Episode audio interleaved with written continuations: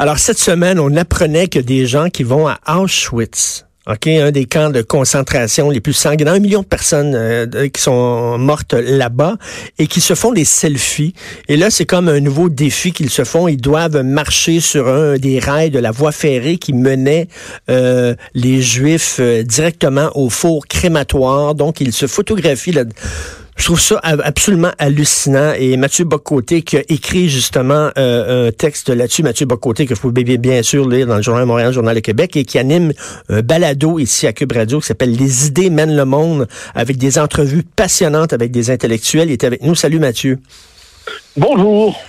C'est désolant, c'est désolant. Écoute, Mathieu, je suis allé, moi, au, euh, au, au mémorial, de la Shoah en Israël et jamais l'idée m'aurait traversé l'esprit de me prendre en selfie là-bas. Voyons. Ouais, mais on, est devant un phénomène qui me, frappe premièrement, j'ose croire que tout cela révèle avant même de l'insensibilité historique de l'inculture historique. C'est-à-dire, ils ne savent tout, c'est la phrase chrétienne, en pardonnez-leur, ils ne savent pas ce qu'ils font, euh, parce que s'ils ont minimalement conscience du lieu où ils se retrouvent et font des selfies comme s'il s'agissait d'un parc d'attractions, d'un camp de tourisme parmi d'autres, euh, où on se prend en photo pour se mettre en valeur devant un paysage comme un autre, et s'ils sont conscients de ce qu'ils font, ils sont monstrueux. Mais moi, je crois qu'ils ne sont pas monstrueux. Je crois qu'ils sont bêtes.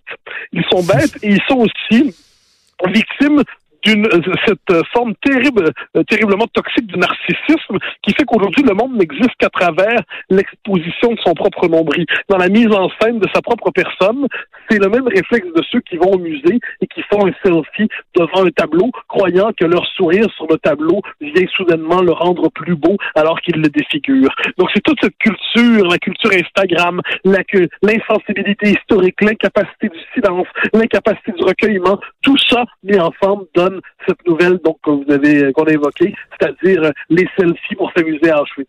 Auschwitz, quand même. moi, c'est euh, Guy Perkins, euh, mon, ami Guy, qui disait qu'il est allé au cimetière en Normandie, le cimetière des, des Canadiens, des soldats canadiens qui sont allés là-bas pour libérer les Français du joug des nazis et qu'il a pleuré dans le cimetière. Moi, je l'ai visité à deux reprises, ce cimetière-là.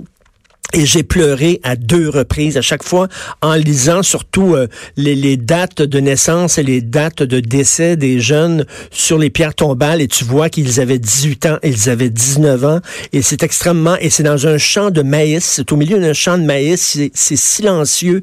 Là encore, jamais me serait venu à l'idée de me photographier en selfie à côté d'une pierre tombale. Voyons. Ouais, mais c'est la capacité au recueillement qui, qui se révèle, ou, non, en fait, qui se révèle à travers ça. C'est-à-dire, est-ce qu'on est devant quelque chose de plus grand que soi qui exige recueillement, qui exige euh, une forme de, de, de génuflexion, en fait? C'est-à-dire, on s'incline devant plus grand que soi, on s'incline au moins devant le mystère de l'existence, où on s'incline donc devant le sacrifice, on s'incline devant la douleur? Oui. Euh, et, eh bien non, parce que nous sommes dans cette espèce, Philippe Murray aurait dit, euh, l'univers de Festivus Festivus, hein, c'est-à-dire le nouvel homme d'aujourd'hui qui est dans un, toujours dans un environnement festif.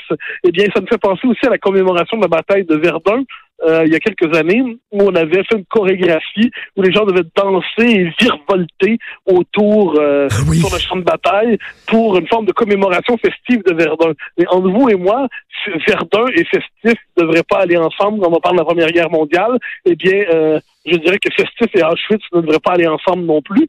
Mais quand on se retrouve devant, comme je dis, cette inculture maximisée par le narcissisme et amplifiée par la puissance technologique, eh bien, on, est bien désarmé devant la bêtise. Est-ce qu'on est deux vieux schnocks, Mathieu, puis peut-être c'est leur façon à eux, euh, ils ont un langage que nous, on comprend pas parce qu'on est d'une autre génération, mais c'est leur façon à eux de dire, je sais pas, je suis allé là, c'est un endroit qui est important. Non, ça, je, à un moment donné, l'argument du vieux schnock, je, je suis prêt à l'utiliser en certaines circonstances, mais là, je pense que les vieux schnocks ont raison.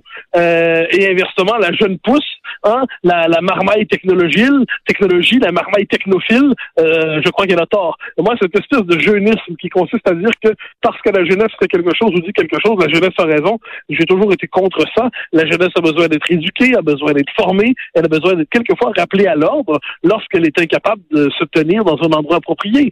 C'est comme quelqu'un qui déciderait d'arriver dans un salon funéraire euh, et de, de, auprès de ses proches en, en sifflotant bonjour bonjour les hirondelles, il y a de la joie. on, on, on, dirait que cette personne ne comprend pas exactement là où elle est. Eh bien, on peut aussi euh, envoyer ce signal. Vous êtes dans un camp de la mort, vous voulez le visiter pour comprendre ce qui s'est passé ici. Très bien. Évitez de croire que vous êtes l'attraction principale. Mais nous avons, nous récoltons ce que nous avons semé, c'est-à-dire que regarde les cours d'histoire euh, des cours d'histoire là, ils apprennent beaucoup. Mon fils, là, les cours d'histoire là, c'est, me dire, c'est les Amérindiens, les Premières Nations, les autochtones, là, ils apprennent ça énormément en long et en large, et c'est tant mieux parce qu'il y avait effectivement un oubli. Avant, on n'en parlait pas. Maintenant, on en parle beaucoup. Mais là, je me demande, coudon, est-ce qu'on on, apprend aux jeunes aussi euh, l'histoire moderne, l'histoire en même temps, on a peut-être créé une génération de gens justement qui sont incultes historiquement. Oui, mais notez que c'est vrai, les jeunes qu'on a vus dans le, cas à Auschwitz ne sont pas seulement des jeunes Québécois. Je pense qu'à ce que j'en sais, c'est pas des Québécois. Donc la bêtise est, c'est comme ça qu'on peut se rassurer. La bêtise est universellement répandue. C'est-à-dire, on a notre lot d'idiots, mais il y a des idiots ailleurs aussi. Alors une fois que c'est dit, la question de la culture historique, oui, elle est, partout présente. L'inculture historique est partout présente. Et je crois que chez nous, effectivement, on le voit effectivement dans le rapport à la Nouvelle-France, dans le rapport à l'histoire moderne. C'est une histoire tronquée, c'est une histoire politiquement correcte c'est une histoire étrangement construite qu'on propose aux jeunes générations. Et le résultat, c'est que cette inculture a des effets politiques. Ensuite, on peut croire que l'insensibilité à la Deuxième Guerre mondiale en fait partie. Parce que là, on entend hein, des jeunes dans des débats qui utilisent le mot nazi à tort et à raison, à gauche et à droite, n'importe comment, extrême droite. Quand on dit que la CAQ est un, parti d'extrême droite, c'est ne rien comprendre à l'extrême droite. à un moment donné, on écoute ça, et on dit ces gens-là, est-ce qu'ils connaissent l'histoire, est-ce qu'ils connaissent ben, le sens ben, des mots? On l'a vu dans la manifestation Hein, la manifestation du dimanche dernier euh, à Montréal, qui était absolument gênante, où on disait le gouvernement Legault qui est raciste, sexiste, homophobe, misogyne, phobe, phobe, phobe et raciste et tout ça.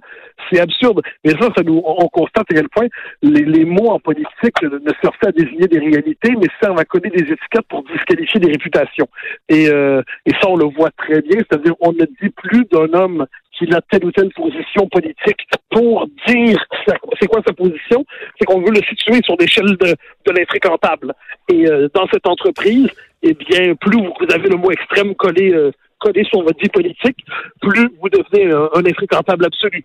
Écoute, Mathieu, je veux t'amener pendant que tu es là sur un autre sujet euh, qui parle aussi d'histoire, d'histoire internationale. Le Mexique demande à l'Espagne des excuses officielles pour euh, la conquête. On sait que les Espagnols sont arrivés au Mexique, qu'ils ont décimé des populations autochtones.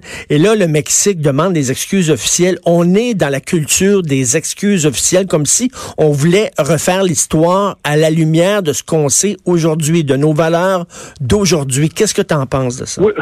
Ben, c'est la culture de la repentance, hein. c'est-à-dire aujourd'hui, euh, la, condition pour les sociétés européennes pour exister ou d'ascendance européenne, c'est la perpétuelle mise en scène de leur sentiment de culpabilité. C'est je m'excuse donc je suis, parce qu'il y a deux bonnes possibilités. Je suis une victime donc je suis, et, je, et où je m'excuse, donc je suis. Alors, si je m'excuse, je gagne le droit d'exister dans l'espace public, car je serai un pénitent, je serai repentant, je serai honteux.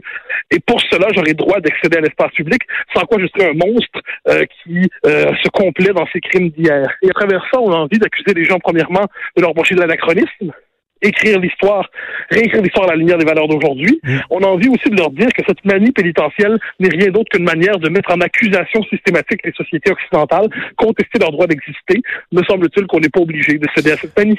Oui, parce que, écoute, on dépeint presque les, les, les Mayas. on dit que les Mayas ont été décimés par les Espagnols. OK, mais les Mayas faisaient des sacrifices humains. Ils tuaient des enfants, ils les décapitaient. On le sait. Est-ce que les, est-ce que les descendants des Mayas devraient s'excuser pour les atrocités qui ont été commises euh, par leurs ancêtres ancêtres au nom de certaines religions. Je veux dire, à un moment donné, on n'en finit plus, là.